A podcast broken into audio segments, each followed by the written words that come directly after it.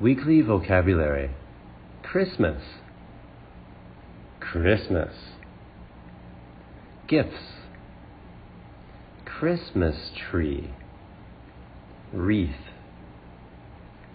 North Pole, Santa, elves, toys, church, reindeer. Conversation practice. What day is Christmas?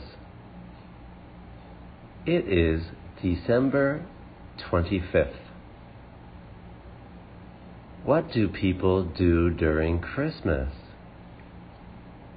They give each other gifts. Where does Santa come from?